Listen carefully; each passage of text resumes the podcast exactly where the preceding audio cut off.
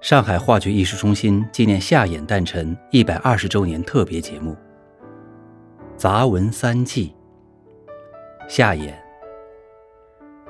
杂文是诛伐邪恶、匡正时弊的武器，又是一种可使读者开阔眼界、增长知识、陶冶情操的文体。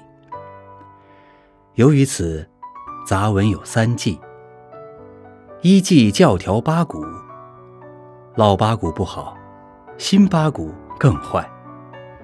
数十年来，读者苦八股之害久矣，装腔作势，穿靴戴帽，废话连篇，无的放矢，统统应该反掉。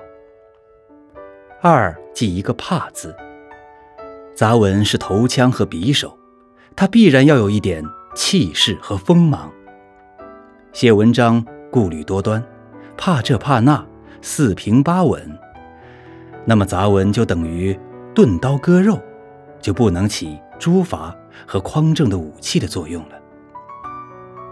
三，记冗长。杂文性短，几十字、几百字，最多千字文也就可以了。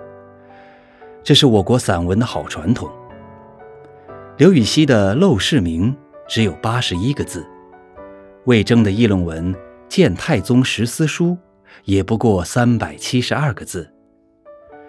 杂文可以单打一，一篇文章讲一件事，不必求全，不要面面俱到，要短而精，不要长而慢，不要让懒婆娘的裹脚布混入杂文之林。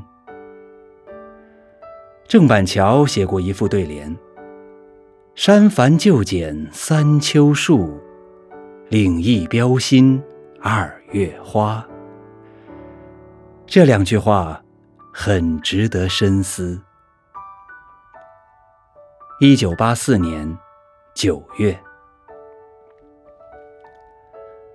我是上海话剧艺术中心演员蒋可，感谢聆听剧场的耳朵。